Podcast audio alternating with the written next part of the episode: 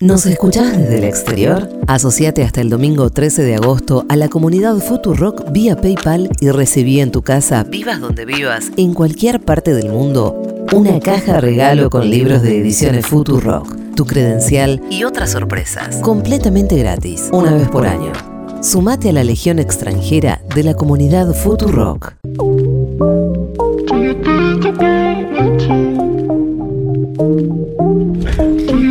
15 y 14 en la República Argentina. Eh, bien. ¿Cómo estamos hoy? eh? No sé, no sé. ¿Qué pasa? ¿Qué Nos está pasa? costando Pero mucho hoy Navaja hacer- llegó y ya nos hizo reír solo con un gesto. Es tipo Franchella, ¿viste? Que puso la cara. Es Juli Lucero cuando lo ves entrar en cualquier escena del mundo y decís, listo, ya sé que me voy a reír. Va a ser un buen día. Sí, hoy será un buen día porque está Navaja Crimen, bienvenido. Oli. Eh, che, ¿querés participar del pro de que hicimos? Eh, para las Eh, elecciones son categorías falopa. Lo venía escuchando, sí. Ah, ¿querés participar? Dale. No me acuerdo de las categorías, pero dale. Tenés que usar metáforas, no Sí, puedes nombrar. lo sé. Porque nos llevan en preso como los prófugos. ¿Qué tal? Vení para acá. ¿Qué candidato individual crees que saca el mayor porcentaje de votos? Eh, ventajita. Bien. Bien. ¿A qué hora vota el expresidente Ojos del Cielo? Eh, uy. Eh, Ah, eh, 12 del mediodía, ya dijeron, sí. Sí, sí, 12 del mediodía la Bien, veo. bien. Tal, vez antes. Tal Bien. vez antes. muy contentos. ¿Qué tarada? ¿Quién sale a hablar primero? Eh, Eh, triple T, estoy de acuerdo. Estoy de- triple T. ¿Cuántos prófugos van a votar? 17, no. Eh, sa- ¿Sabes qué? Eh, Ella tiró un dato, Becha, que es que Claro. eh, votan muchos más prófugos de lo que creíamos. de los Sí. que creíamos. Sí. Eh, y 30. Bien. 30, 50. Ok.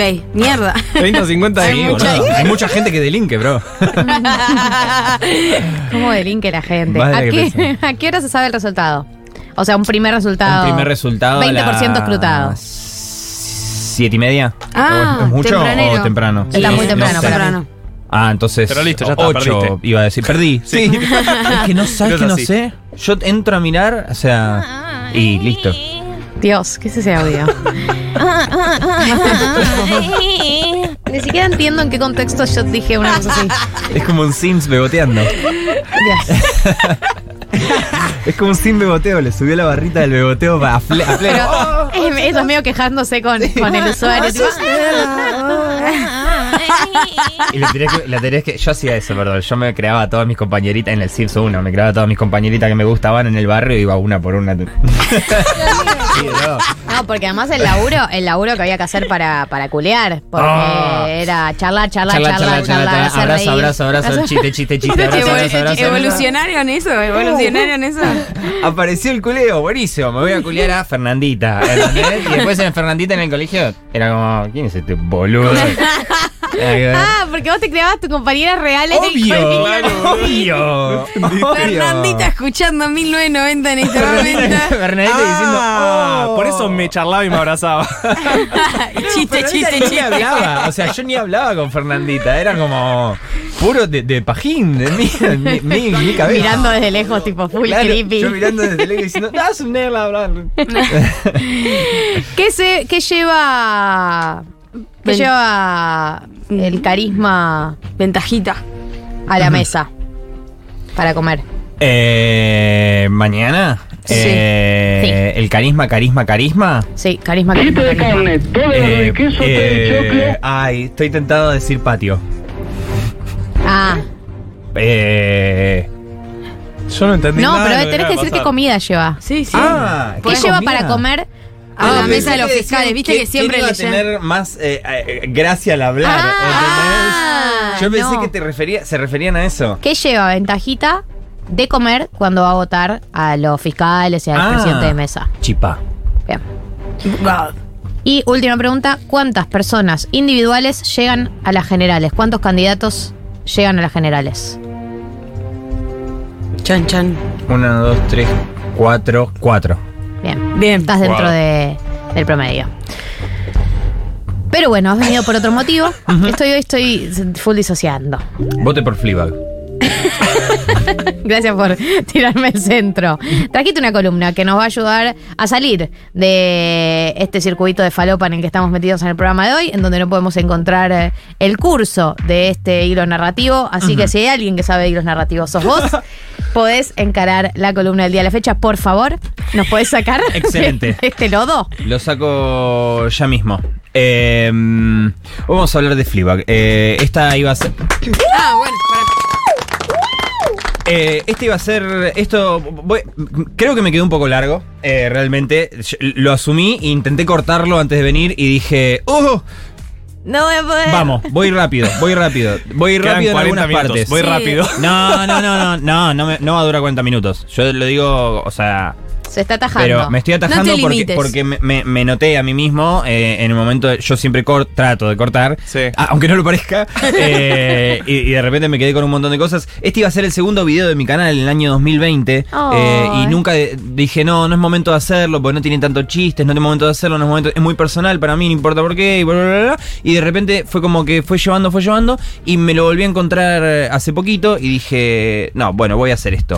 Eh, la columna ti- tiene un nombre, se llama El amor, Fleabag y la muerte. Se llamaba la, Fleabag y la muerte originalmente. Eh, Pero apareció el amor. pero apareció el amor, de repente apareció hace poquito. eh, no en mi vida, sino en, en- en esta idea. Eh, la banda sonora de Fleabag, Sí, hermosa. que- hecha por la hermana de Phoebe ¿En serio? Bridge, sí, Ah, es compositora de la BBC. Eh, Fleabag es una serie que coquetea con la perfección, es tan buena que parece fácil de hacer, eh, como cuando ves a Federer jugando al tenis y sentís que vos lo podés hacer, como cuando ves un Jackson Pollock, cuando ves a Daniel Ambrosino haciendo un móvil de Mar del Plata y vos decís, esto es una boludez y después te mandan a Carlos Paz y no es nada fácil.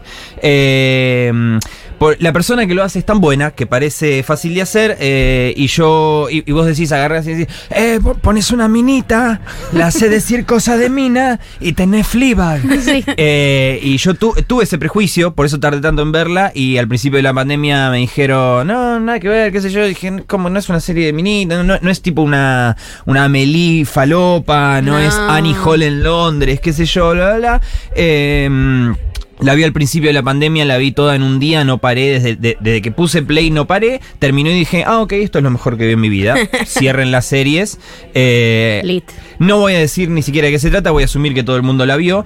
Eh, y lo que más me llamó la atención en el primer eh, watch eh, y en los posteriores también fue la estatua. ¿Y cómo recorre la estatua las dos temporadas? Lo central, que acá la vimos todos, Sí. lo central que es la estatua. eh, recordemos que al final, capítulo, al, pri- al final del primer capítulo la roba del atelier de su, maldra- de su madrastra y al final de la serie es lo último que agarra, lo- el último símbolo que nos presentan después del zorro eh, y antes de que abandone la cámara. Ahora, ¿qué representa la estatua? Para mí, para charlar sobre qué representa la estatua, primero habría que hacer un pasito para atrás y preguntarnos de qué habla Fleabag. Y acá viene mi premisa. Eh, el otro día estábamos con la doctora Traición, mi pareja estable, eh, sobre, estamos hablando sobre cómo todas las historias tratan solo sobre tres grandes temas, que son el amor, el tiempo y la muerte. Eh, todas, todas, todas, todas las historias tratan sobre esto, sobre uno, dos o los tres a la vez, aunque para mí siempre uno de estos temas resalta y es más central que los demás. Eh, siempre hay uno que va por arriba. Eh, por ejemplo, Titanic trata sobre que el amor verdadero se prolonga en el tiempo, incluso supera la muerte. Fíjate cómo están los tres metidos. Em, hay una reflexión sobre el amor, el tiempo y la muerte, pero entre estos tres grandes temas, Titanic predomina el amor. En Fleabag, eh, obviamente hay reflexiones sobre el amor, sobre el tiempo y sobre la muerte, pero si tenemos que decir de estos tres cuál es el tema central, para mí, mi premisa es que es la muerte. También es sobre el amor, pero es principalmente sobre la muerte, específicamente sobre el duelo. Pero no el duelo de Boo, la amiga. Lo de la amiga es una consecuencia de otra cosa, de otro duelo, de otra muerte, que es la muerte de su madre. Ese es el evento, para mí, que da inicio a esta historia, más no al relato, pues sucede fuera de cámara. Pero sí a la historia, la muerte de la madre de Fleabag por un cáncer de mama es el evento canónico total, es lo que le da sentido a todas las otras cosas que pasan en la serie. Ese es mi punto y ahora bien, eh, para entender el- para mí la importancia de este, de este evento, eh, hay que, hay que asumir, tal vez, esto obviamente es sumamente subjetivo, puede haber otros análisis, otras ideas, para mí es esta. Eh, en la vida siempre hay preferencias, te pueden gustar muchísimas cosas, pero la comparación constante es inevitable, en tanto nuestro cerebro busca patrones y para encontrar patrones necesita comparar cosas. Es inevitable la comparación y por ende inevitable la comparación, inevitable tener preferencias. Pero como este es un laburo que hace el cerebro solito, por adentro, no hace falta andar verbalizando todas tus preferencias. Son temporales y van cambiando, pero siempre existen. Y la gente no va por la vida explicitando sus preferencias porque sería el caos absoluto. Le decís al verdulero que en el súper está más barato, le decís al del súper que el verdulero tiene mejor fruta, eh, o le dirías a tus padres o a tus hijos a cuál de los dos querés más. Y créeme, hay uno que querés más. 100%. Sí, obvio. Eh, Que nadie eso se haga no- el boludo. Que nadie se haga el boludo. Eso no disminuye tu amor por el otro, pero querés más a uno. A uno de tus padres o a uno de tus hijos. En el caso de Fleabag, quería más a su madre. Y su madre la quería más a ella. Y de repente su madre se muere. Y acá arranca la historia. Todos los personajes principales, su familia, transitan un arco que empieza con esta gran tragedia. El padre reemplaza a la madre con charlas sobre feminismo y reemplaza a su esposa con la madrina de sus hijas. La hermana ve su, estru- su estructura familiar original destrozada y se aferra primero a las estructuras y después a su otra familia, el forro de Martin y su hijo Jake, que tiene problemitas. Eh, y si bien Claire, eh, Claire, la hermana, le gusta ser necesitada y resolver cosas, le gusta estar ahí, de hecho lo explicita, transita un arco de culpa, Claire. Culpa un poco a la madre por morirse, porque ahora se siente responsable de Fleabag, de Fleabag, her broken sister, como dice. Siempre fue un tiro al aire, pero también se siente responsable de Fleabag porque le da culpa que haya sobrevivido su padre preferido. ¿Entendés? Eh, entonces tenemos a Fleabag, a la que esa muerte la afecta mucho más porque además de su madre, era su amiga más importante, era su norte, era la persona más parecida y más cercana a ella dentro de la familia, era la persona que más la escuchaba, que la quería por cómo era sin tratar de cambiarla, que la validaba hacia el futuro, que por semejanza la hacía sentir que su forma de ser también era correcta. Y la madre se muere y Fleabag queda con un padre que prefiere a la hermana y una hermana que siempre se llevó mejor con el padre y se siente dos a uno abajo. El padre está tomado por la madrastra, la hermana está full estructurada, full con su propia familia, y Fleabag se siente sola, abandonada, siente que no tiene un propósito, un destino, alguien a quien admirar, una guía, una mentora. Para mí, acá entra la primera gran obs- observación de la serie, eh, que es que ante el dolor de una pérdida tan grande, muchas veces las personas reaccionan haciendo algo fuera de personaje. Algo que no harían habitualmente, algo que no hubiesen hecho jamás. En el caso de Fleabag, esto es culiarse al novio de su mejor amiga. En el último episodio, el Hot Priest, el personaje masculino más sexy y bello en la historia de la televisión, eso sí, no es subjetivo, eso lo aseguro. Eso lo aseguro. Eh, dame látigo. Eh, dentro de su speech, hace un speech sobre el amor en el último episodio eh, y hace una referencia exacta a este detalle, lo explicita. eh, porque, ¿qué es el dolor por la muerte? El duelo, sino el producto de un amor que se fue. Entonces el Hot Priest dice, el amor es terrible, te hace decir y hacer cosas que jamás habías pensado que podías hacer, entre paréntesis como culiarte al novio de una amiga, pero también dice, el amor es todo lo que queremos y cuando lo obtenemos es un infierno, por eso no me sorprende que sea algo que elegimos hacer acompañados. Y escucha lo que dice acá, si nacemos con amor, entonces la vida se trata de elegir el lugar correcto donde colocarlo. That's what she said. Pero justamente...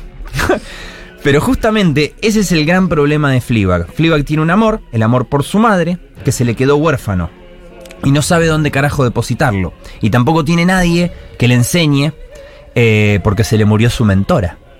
Eh, y nadie que, que se le asemeje. Entonces se siente sola en el mundo. Y además no solo eso, sino que para la para el padre y para su hermana eh, la ven, o sea, no solamente no comparten su estilo de vida, sino que les parece que esto, que no va a ningún lado, Que no digamos, va a ningún lado, la que está juzgan por su estilo de vida, Claro, la claro. juzgan. No es solamente que la madre es la única que la validaba, sino que las que los que quedaron acá la hacen sentir constantemente que está en cualquiera Que está equivocada, y que total. está equivocada. Eh, de ahí viene la inseguridad de ella.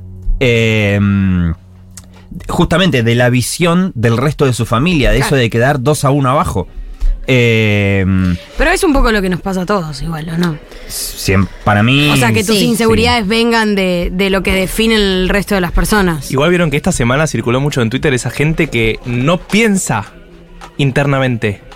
¿Vieron esa discusión? No. Que no piensa internamente Claro, que... que no tiene una voz interna. Ah, que es un ¿cómo poco lo que juega? Fleabag. Eh, Que Fleabag todo el tiempo está jugando con la voz interna que yo Afasia creía teníamos llama, todos.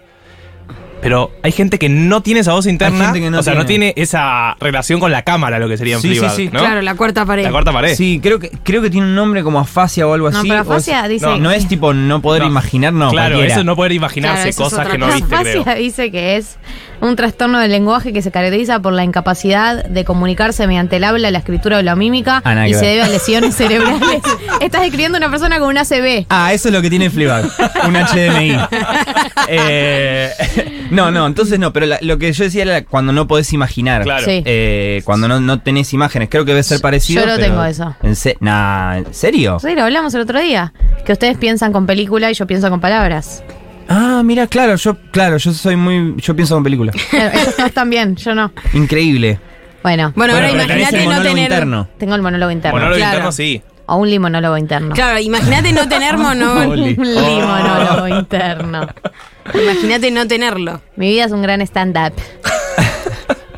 Eh, Volvamos. volvamos. Eh, tiene un amor, el amor por su madre, que se quedó huérfano y no sabe dónde carajo depositarlo. En esa desesperación hace algo fuera de personaje y se culea al novio de Boo, su amiga. Y Boo se entera de la infidelidad, pero nunca se entera que fue Fleabag. No. Eh, y se muere antes de enterarse que fue ella. Ahora Fleabag. ¿Lo hizo porque es mala? ¿Para hacer sufrir a la amiga? Hizo algo horrible, pero ¿por qué nosotros como espectadores aprendemos a perdonarla? Fleabag comete un error y se siente una forra y la única persona que le ayudaba a lidiar con sus errores era su madre porque era parecida a ella pero su madre se murió y ahí arranca el relato. Eh, no voy a ir episodio por episodio tranquilos, Eh, simplemente voy a tomar dos, dos elementos. Eh, el relato arranca en el primer episodio, en el primer plano, que es la primera vez que Fleabag mira a cámara y habla con nosotros. Nos cuenta cómo es la experiencia de que te caiga alguien a culiar a cualquier hora, te cuenta que lo dejas tener sexo anal, que nunca había, que él te, él te dice que nunca lo había podido hacer con nadie, le crees porque tiene el pito grande, te agradece genuinamente y se va y vos te quedás pensando, y ahí entraría en la disparidad del placer. No, te quedás pensando si tenés un ano gigante. Eh, placa de título. Y vos decís, ¿qué onda? O sea, ¿qué, ¿qué es esta ruptura de la cuarta pared?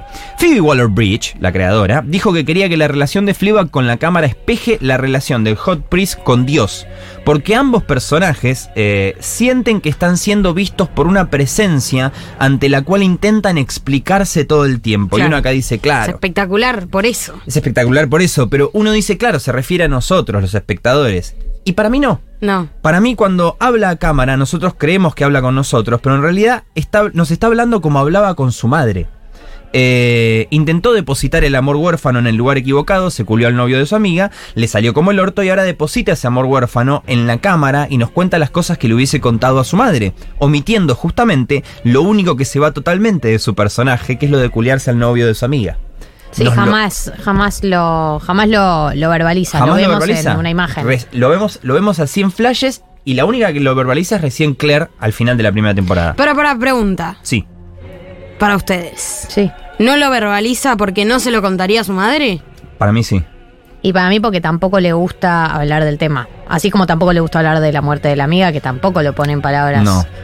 Claro. Solo en el taxi con un desconocido le dice, ah, qué estúpida, se, se Pero- mató por claro, estúpida. pero- Como, Sí.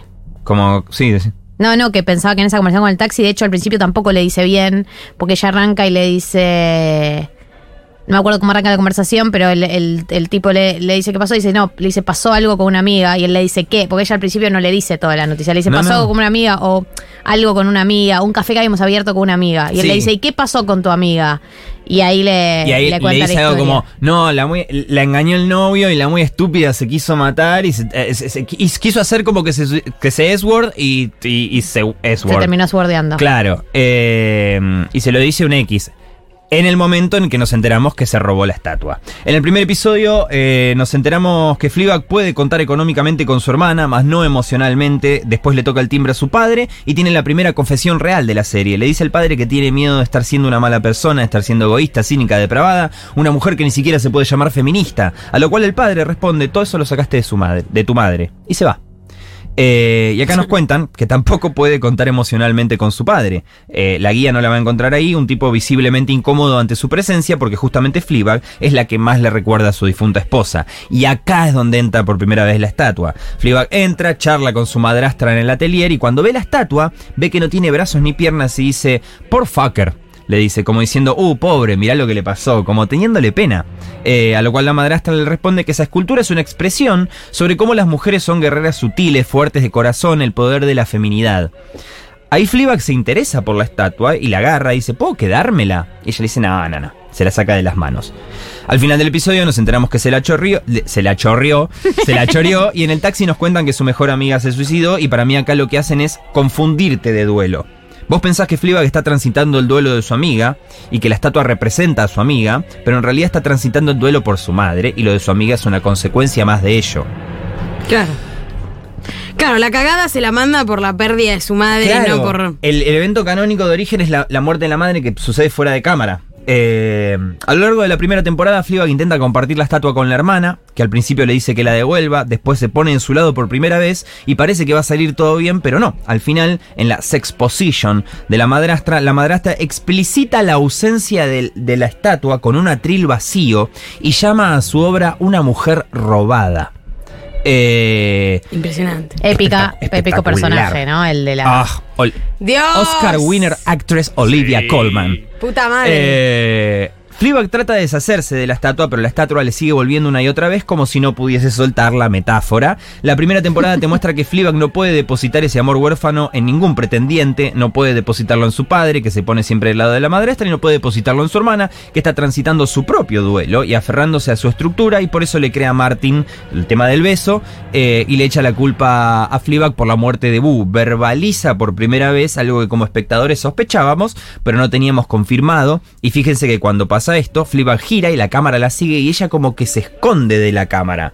¿Por qué se esconde de la cámara? Porque para mí, no somos nosotros, es su madre. Claro. Su madre se está enterando de lo que hizo y Fleabag entra en su punto más bajo de la primera temporada hasta que aparece el banquero Me el que le iba a dar el préstamo. En el primer encuentro la prejuzga, cree que estaba intentando algo sexual para obtener la guita. En el segundo encuentro, en el episodio 4, comprende que en realidad Fleabag es más que eso, es una persona rota como cualquier otra, como él mismo. Por eso en este último encuentro el banquero repite algo que ya había dicho Bu. Eh, las personas cometen errores y se apiada de ella y no la juzga y le da otra oportunidad. El banquero, como hacía su mamá, ve más allá de lo superficial y empatiza con ella, así que Fleabag se permite perdonarse por haber cometido un error y termina la primera temporada. Ahora, ¿por qué hay una segunda temporada? Porque Fleabag todavía no, no había superado su verdadero trauma, que es la muerte de su madre. Todavía no había encontrado un lugar correcto en el cual depositar todo ese amor huérfano. En la segunda temporada, el café anda bárbaro. ¿Por qué? Porque superó el, el error este el con la amiga. Pero faltaba el tema de la madre. Enter the Hot Priest. Eh, Enter, el amor de mi vida. Ah. Un cura. todísima. Everything. Justamente es un cura porque funciona a muchísimos niveles. Uno de ellos funciona sobre nosotros como espectadores que asumimos que es una locura imposible. Nos lleva a pensar que Fleabag está depositando ese amor una vez más en el lugar incorrecto.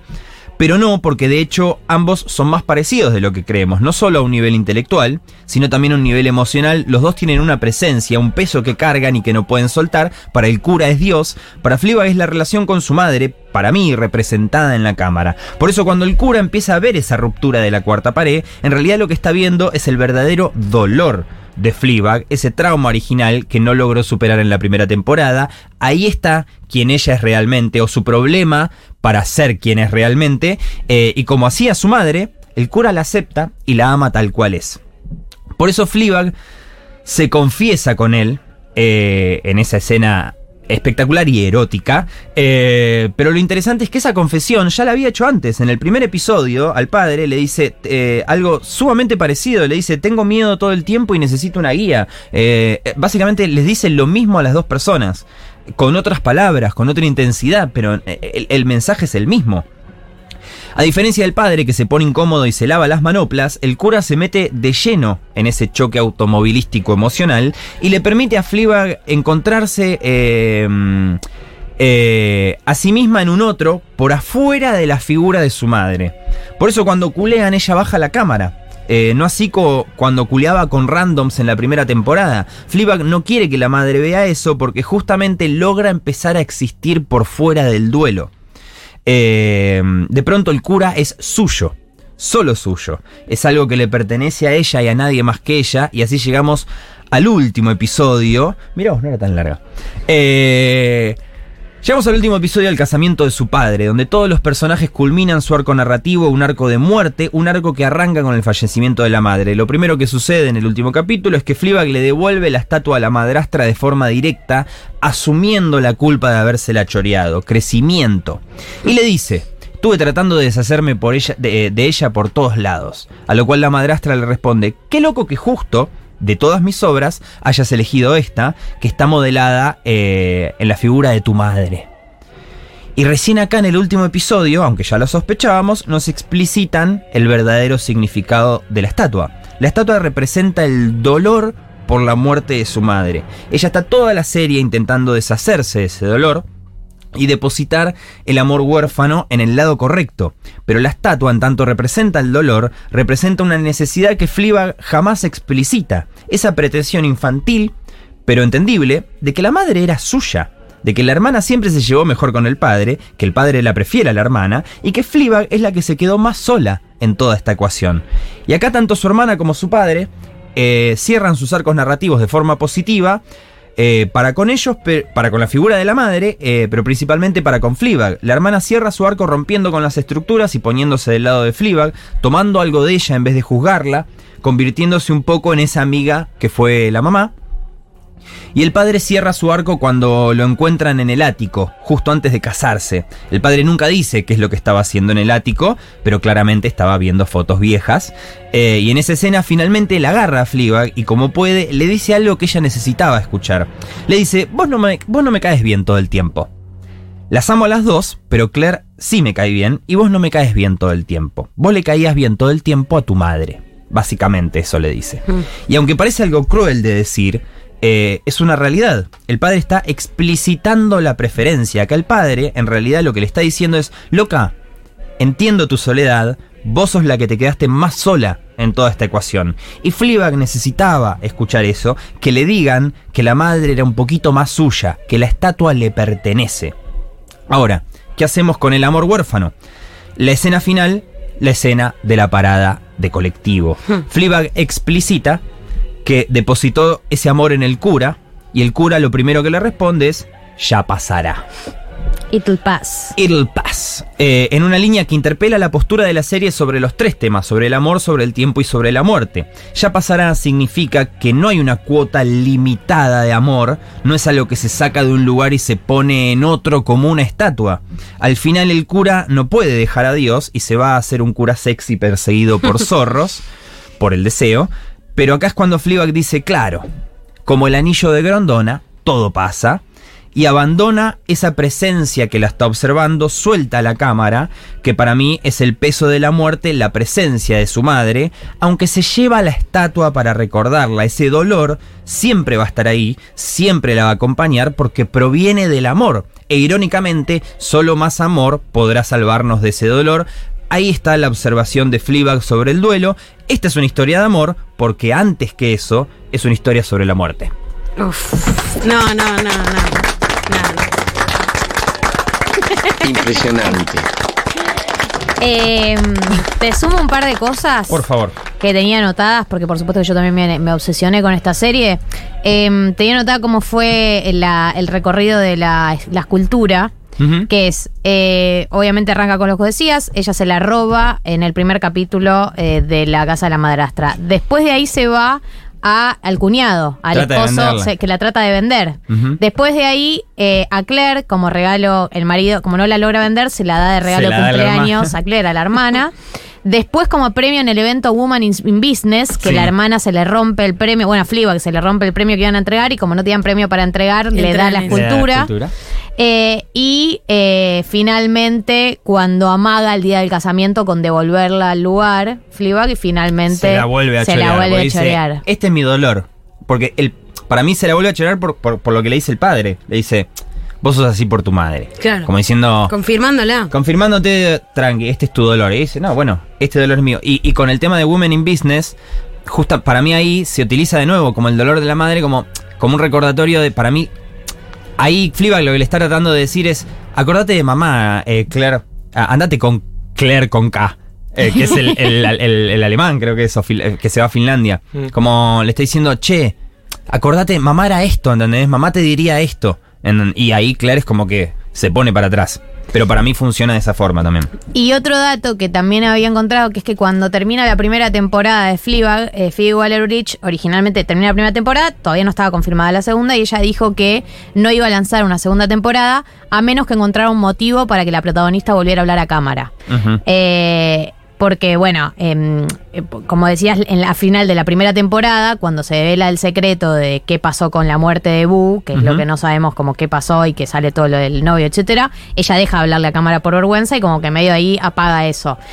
Y entonces, tres años después, pues de hecho la, la segunda temporada sale unos años después, 2019, sí. encuentra un motivo para volver a hablar a cámara que es el cura. O sea, Claro. que es, eh, que es eh, o, o sea, o el cura u otra persona que ve lo que ella está haciendo o que, o que la ve más allá de lo que conocemos, digamos, que... Vuelve a, a- para mí, es, es- es eso, vuelve el, el, el, el- pa, esto por ahí estoy sobreanalizando, pero para mí vuelve el dolor de la madre por- porque, porque aparece otro amor y aparece un lugar donde depositar ese amor, ¿entendés? Como que e- ella lo tiene como, como si fuese algo que, que tiene que poner en lugares. Sí, pulsión de vida, pulsión de muerte también. ¿no? Claro. Supongo Y- que en el duelo, una vez que salís de ahí y encontrás algo de amor, es como que te igual te retrotrae a lo anterior. Totalmente. Y hay otro tema que para mí está recontra presente a lo largo de toda la serie y que para mí es como un lugar donde Fleabag canaliza, eh, o sea, como que es un, un terreno donde se, se canalizan muchas de las cosas que le están pasando a la protagonista, que es que, que es el sexo, digamos, en los encuentros sexuales. Y en el comienzo eh, de la primera temporada, cuando arranca, creo que en el primer capítulo, Fleabag dice en un momento, dice, eh, no estoy obsesionada con el sexo, solo que no puedo parar de pensar en eso. La performance, lo incómodo del acto, el drama, el momento en el que te das cuenta de que alguien desea tu cuerpo. No tanto la sensación en sí misma.